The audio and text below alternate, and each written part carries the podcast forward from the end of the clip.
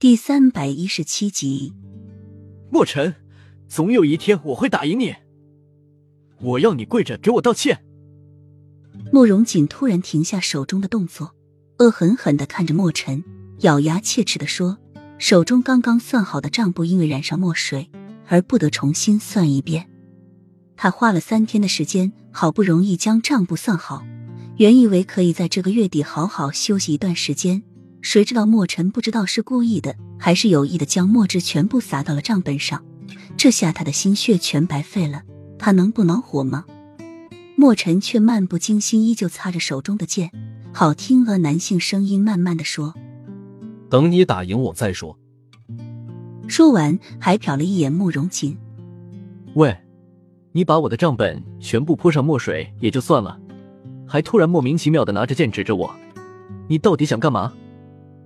慕容锦受不了墨尘的风轻云淡，总是那么镇静。你自己清楚。墨尘又是简简单单的一句，这下眼睛瞟都不瞟一下慕容锦一下。慕容锦阁下小算盘，我清楚什么啊？我哪里惹到你了？他真是搞不懂墨尘的性格很稳重，为什么无端的找他麻烦？难道真是他哪里出错了？慕容锦思来想去，都得不到答案。墨尘将擦亮的宝剑收起，眼眸抬起。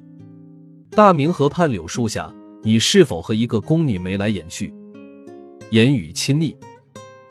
慕容锦想了想，的确有这么一回事，但那是那宫女勾搭他的，并且还是皇后宫中的。他觉得日后可能对洛英有帮助，就假意向她示好，以求能在皇后那边得到什么情报。但是这有错吗？又是怎么惹到他了？那又怎么样？慕容锦不解的问：“宫中的规矩你不懂吗？再说樱花夫人可是你的妻子，你这样对得起她吗？”墨尘严厉的说着，像是在为洛英打抱不平。柳荣了然的点点头，原来是这样。什么规矩？宫中规定宫女不允许和侍卫私通，我又不是侍卫。再说，我早把樱花夫人休了。慕容景见是为了这个，不服气的撇撇嘴，心却泛起了一丝苦涩。墨尘很关心洛英吗？什么？